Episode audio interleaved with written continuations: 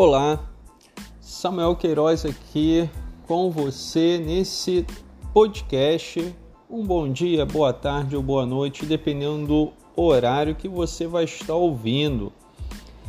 Hoje vou estar falando sobre controle de fontes de radiação e rejeitos. Você sabia que qualquer fonte de radiação da instalação, inclusive rejeitos, devem estar sob controle do serviço de radioproteção devidamente identificada, tanto a fonte quanto o rejeito, sinalizada e registrada. Isto tudo em conformidade com requisitos da norma 3.02 do Serviço de Radioproteção e normas específicas, por exemplo, norma de transporte, caso venha ocorrer um transporte de fonte.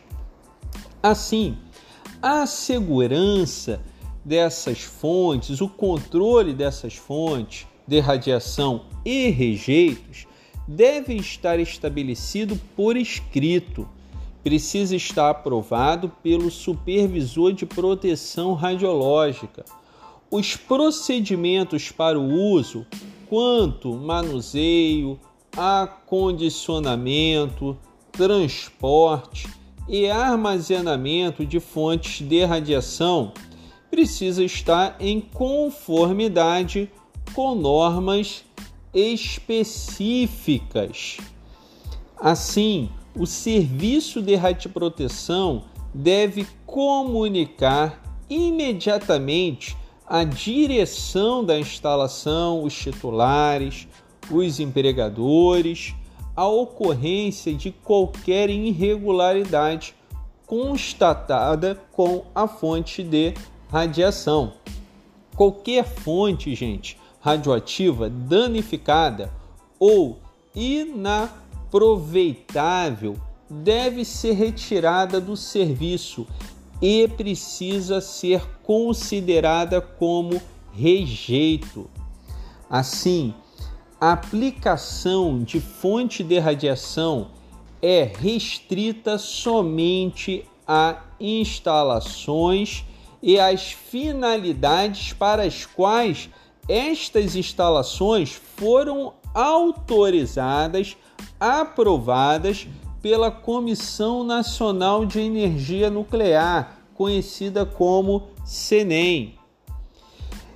Em relação à supervisão, o Serviço de Radioproteção precisa estabelecer e executar um programa de supervisão para as fontes de radiação dessa instalação, sempre visando a verificação de itens e aspectos. Vou falar alguns itens. Por exemplo, a presença em local correto, devidamente sinalizado o local. Estas fontes precisam estar em locais corretos e locais sinalizados.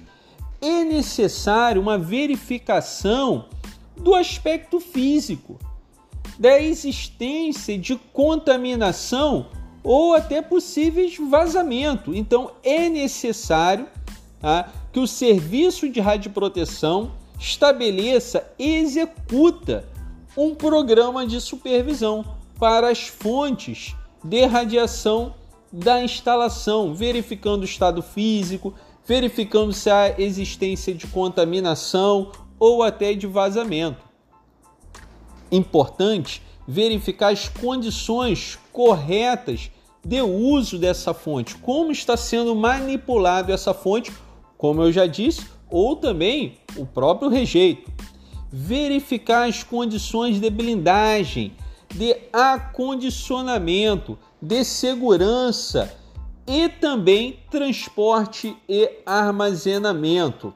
Agora, qualquer transporte de fonte de radiação deve ser relacionado com autorização do supervisor de radioproteção, do supervisor de proteção radiológica qualificado, habilitado pela CENEM.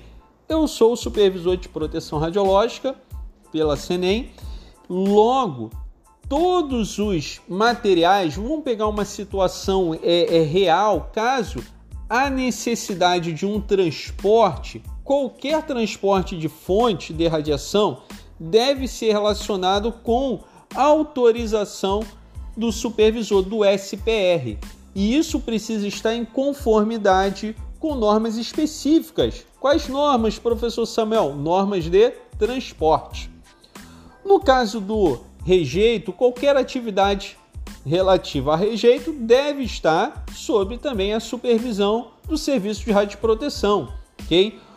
O transporte de rejeito deve ser considerado como transporte de fonte radioativa. Novamente, transporte de rejeito deve ser considerado como transporte de fonte radioativa. Com isso, finalizo mais um podcast com você falando sobre controle de fontes de radiação e rejeito.